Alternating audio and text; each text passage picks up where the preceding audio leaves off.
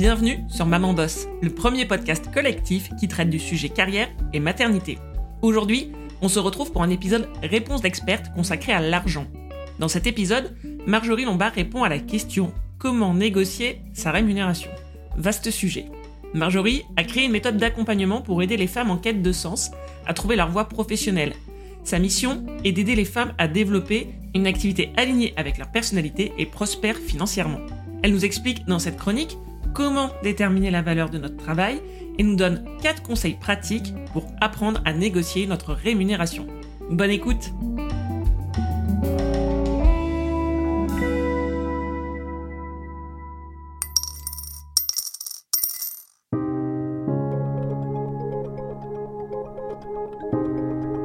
15%. Les femmes gagnent en moyenne 15% de moins que les hommes, selon une étude INSEE de 2021. Et selon les postes, l'écart monte jusqu'à 24%. Les raisons sont multiples, mais le facteur éducationnel est important. Le monde du travail n'est pas fait sur le même modèle que le modèle scolaire. À l'école, il y a des barèmes de notation, il y a des plans, tout est codifié. Et si l'on travaille beaucoup, on est récompensé. Dans le milieu professionnel, c'est différent. De nombreuses femmes continuent d'agir sur la base des réflexes scolaires une fois en entreprise. Dès l'entrée en poste, pour la négociation de salaire, et puis dans l'attente des marques de reconnaissance qui passent notamment par une augmentation ou une promotion sans la demander. Alors que pour les garçons, on valorise l'audace, l'exploration, la parole. Et pour les filles, on aura tendance à beaucoup dire de rester sage, et de ne surtout rien demander car ce n'est pas poli. Alors comment faire Pour obtenir une augmentation ou pour bien négocier son salaire? Tout d'abord, il s'agit de comprendre les règles du jeu. Clara Mollet est une ancienne tradeuse qui a dû faire ses preuves dans un environnement de travail 100% masculin. Elle en a fait un livre et un podcast au titre éponyme, Les règles du jeu, où elle transmet les règles que les femmes devraient savoir pour réussir au travail et elle conseille de négocier votre salaire régulièrement. Même si vous n'obtenez pas une augmentation chaque année, l'idée est de mettre le sujet sur la table. Vous pouvez en parler de façon détendue, en posant par exemple des questions comme quelle est la politique de la maison? Comment vous envisagez mon évolution financière? Mais ne surtout pas attendre l'entretien annuel pour en parler, parce que les décisions sont déjà prises à ce moment-là. Et n'attendez pas non plus de vous sentir totalement légitime avant de demander une augmentation. C'est inconfortable, mais à mesure que l'on acquiert de l'expérience, cela devient de plus en plus facile. La légitimité n'est jamais totalement acquise, surtout chez les femmes, on a tendance à toujours se sentir moins légitime que quelqu'un d'autre, mais au fur et à mesure de l'expérience, la légitimité arrive de plus en plus. J'aime aussi les conseils de Lucille Quillet qui est journaliste et auteur, et qui rappelle qu'un grand piège chez les femmes, c'est de penser qu'il faut justement être 100% compétente pour être légitime. C'est un très courant chez les femmes qui ont du mal à se dire expertes. Il y a aussi une tendance à se dire qu'on n'est jamais assez. Mais cela nuit à la carrière et nuit à l'évolution sur le long terme. C'est donc important de prendre du recul et de sortir de cette interprétation trop négative. Enfin, une autre erreur à éviter, toujours selon l'auteur, c'est croire qu'exiger plus va nuire à votre image. Une des raisons pour lesquelles on travaille, c'est aussi de recevoir de l'argent. Donc, demander plus à l'embauche ou demander plus lors d'une augmentation en cours de carrière, c'est valorisant. Ça montre que vous avez confiance en vous, ça montre que vous avez conscience de votre valeur et que vous vous intégrez dans le cercle vertueux de l'entreprise. Ok, maintenant qu'on a dit tout ça, comment faire? Le point de repère à avoir à l'esprit tout au long de l'élaboration de votre stratégie, c'est celui de la valeur que vous apportez à l'entreprise et qui n'a parfois rien à voir avec votre valeur personnelle. Et puis un rappel sur le salaire.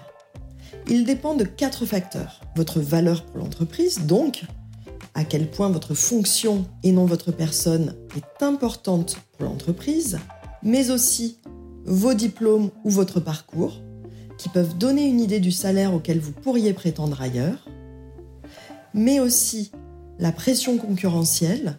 Est-ce que vous êtes vraiment indispensable? Est-ce que votre expertise est rare? Et enfin, éventuellement, votre relation avec votre manager. Maintenant, quelques conseils pour réussir la négociation.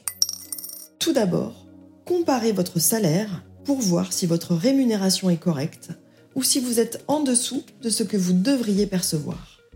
Vous pouvez consulter des sites comme l'APEC, le guide des salaires de Robert Half, les offres d'emploi, ou aussi demander autour de vous les rémunérations d'autres personnes qui font le même type de travail que vous ou qui occupent le même type de poste.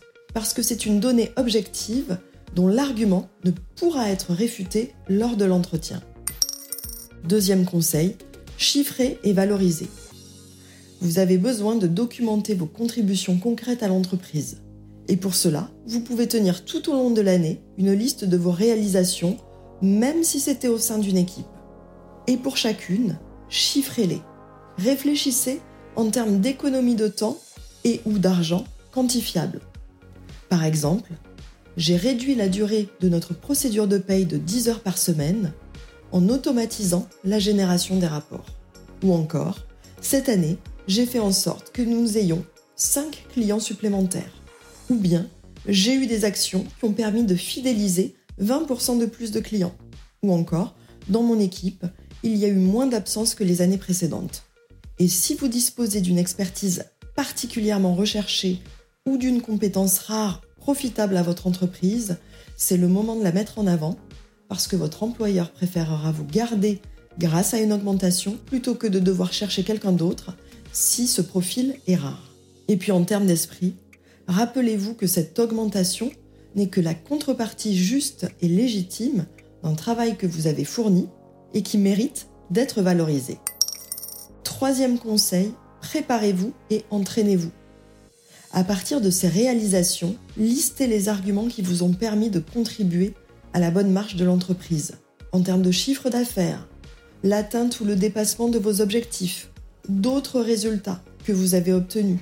Pensez aussi à lister vos soft skills, c'est-à-dire vos compétences non techniques, celles qui font appel à votre personnalité et à votre savoir-être. Et puis relisez votre fiche de poste. Si vous en faites plus, préparez-vous à parler des projets auxquels vous avez contribué et de la façon dont vous avez été au-delà des fonctions de votre description de poste. Pour vous entraîner, vous pouvez faire un jeu de rôle avec un ami ou un membre de votre famille que vous appréciez et qui est bienveillant. Entraînez-vous à répondre à ces questions sur les salaires moyens trouvés lors de vos recherches, sur le temps et l'argent que vous avez fait gagner à votre entreprise, voire sur votre contribution à l'augmentation de la productivité. Et répétez plusieurs fois jusqu'à ce que vous ayez mémorisé les arguments et que vous sachiez les exprimer de façon naturelle et assurée. Enfin, proposez une augmentation réaliste et proportionnée. Adil Beza, le DRH de Nestlé, conseille de s'appuyer sur votre historique d'augmentation reçue, votre performance et la cohérence interne et externe en amenant la demande d'augmentation comme logique et pertinente. Vous pouvez aussi proposer une fourchette de prix le bas de la fourchette donnée doit correspondre à ce que vous voulez vraiment obtenir, par exemple 10% d'augmentation. Et en général, votre manager aura tendance à se situer au milieu de cette fourchette de salaire. Quatrième conseil, préparez un plan B. Près d'une entreprise sur deux accorde des augmentations. Donc en cas de refus de votre demande, ne perdez pas espoir et surtout ne vous braquez pas. Concluez sans faire de vagues et restez positif. Peut-être que ce n'est pas le bon moment, que le contexte n'est pas favorable actuellement pour la société dans laquelle vous travaillez. Dans ce cas, vous pouvez proposer une nouvelle échéance à votre responsable, mais surtout n'abandonnez pas. Demandez-lui ce que vous devriez faire pour être augmenté à l'avenir. Quelles actions spécifiques seraient nécessaires et fixez une date pour en reparler. Si son refus est dû à des contraintes budgétaires, vous pouvez demander une prime exceptionnelle qui est plus facile à obtenir, ou une formation également, qui vous permettra de continuer à progresser dans l'entreprise, ou alors si vraiment aucun budget n'est disponible, peut-être négocier plus de télétravail ou plus d'évolution vers d'autres types d'activités dans l'entreprise. Et si après plusieurs demandes, aucune forme de compensation n'est proposée, après plusieurs mois et plusieurs demandes, eh bien vous savez ce qu'il vous reste à faire, trouvez un meilleur endroit qui reconnaîtra votre profil et vos compétences. Pour conclure, une bonne négociation, c'est un bon compromis. Dans une négociation, on s'attend à ça. Si vous ne demandez jamais plus, vous ne pourrez pas avoir le bon compromis. Donc vous pouvez demander plus. L'autre va faire une contre-proposition et ensuite, vous trouverez un accord entre les deux. Mais pour avoir un oui, il faut parfois recevoir plusieurs non avant. Ça fait partie des règles du jeu. La négociation, c'est comme un muscle, ça s'entraîne. Au fur et à mesure de vos entraînements à demander, vous serez satisfaite et fière parce que si vous n'aviez rien demandé, on ne vous aurait sans doute rien proposé. Cela vous exerce et vous donne la confiance pour les négociations futures.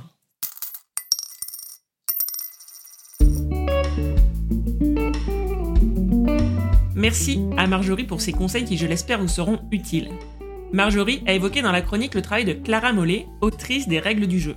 J'avais eu le plaisir de recevoir Clara à mon micro dans la saison 1, et si vous n'avez pas encore écouté cet épisode, je ne peux que vous le recommander. Je vous mets le lien d'écoute direct dans les notes de l'épisode. Si vous avez envie d'aller plus loin sur cette question de notre relation à l'argent dans un contexte professionnel, je vous invite à écouter également les deux premières chroniques de Marjorie, qui sont disponibles sur toutes les plateformes d'écoute. Je vous dis à très vite pour un nouvel épisode, et d'ici là, Maman Boss